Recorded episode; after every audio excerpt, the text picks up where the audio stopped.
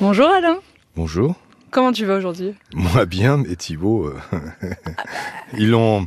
Il a cherché, il a cherché. Ils l'ont changé. Donc il y avait la garde à vue. Pour, je rappelle l'histoire, il a volé des, des semis de gazon euh, dans un grand centre euh, de jardinage. Il est parti sans payer évidemment. Il a fait une garde à vue et là il était donc dans une cellule. Il a été déféré, déféré et il paraît-il qu'il est dans une prison du côté de Clermont-Ferrand. Donc, euh, le pauvre, la double peine. Euh, voilà, je ne sais pas ce qu'on peut faire. Peut-être qu'on va lancer une cagnotte. Hein? On espère qu'il aura euh, au moins ça un euro. ça part de t'émouvoir. Moi, je suis impartial. C'est incroyable ça. tu veux quoi? Tu veux qu'on parle du programme? Ah, Ce serait bien. je pense pas que nos auditeurs ont envie de savoir ce qui se passe que moi, Ça m'émeut ce qui arrive à notre ami Thibault. Mais bon, allez, on y va. Dis-nous tout.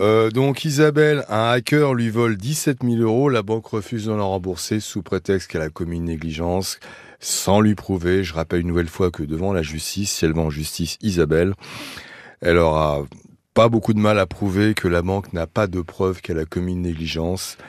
Les petits malins sont plus rapides que les banques aujourd'hui et donc elle, euh, déjoue tout. Donc euh, on croit Isabelle, comme d'autres. Il y a eu des jugements, jurisprudence, où les banques sont effectivement condamnées quand elles ne prouvent pas que leurs clients ont commis une négligence, ce qui a priori est le cas d'Isabelle. Nous avons également Amandine.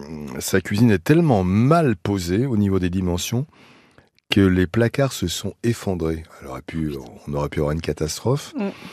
Donc euh, on reconnaît que ça a été mal posé, on doit revenir et personne ne revient. Donc t'imagines, tu fais poser une cuisine et d'un seul coup, on se rend compte que la cuisine est, mal... C'est un artisan lambda ou c'est... C'est une euh, cuisine assez... Un cuisinier assez connu avec un poseur. Ils l'ont mal posé, les dimensions n'étaient pas bonnes. Il y a une expertise qui démontre que ça a été mal fait, mal dimensionné. Et à l'arrivée, les placards sont tombés. Voilà. Et nous avons dans le genre également euh, Bruno. Sa clôture ne résiste pas au vent. L'artisan ne vient pas la refaire. Donc c'est-à-dire que dès qu'il y a du vent, elle bouge elle tombe, euh, donc euh, c'est pas normal.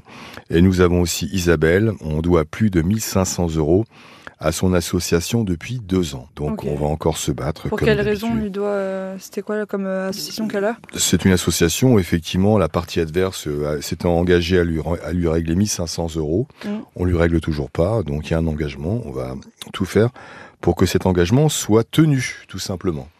Mais pas mal de, cas encore à régler pour T'as demain. remarqué Puis on aura des nouvelles, j'espère, de Thibaut demain. Bah oui, J'espère quand même que tu vas enquêter un peu. Je vais lui passer un petit essai. Parce que non, il doit pas avoir son téléphone en cellule. Je vais appeler la, prison directement.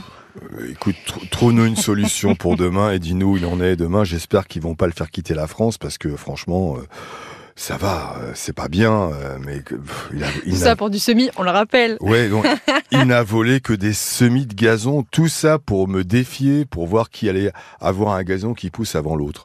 C'est vraiment des jeux, c'est puéril, mais bon, moi je, ça me fait de la peine, voilà.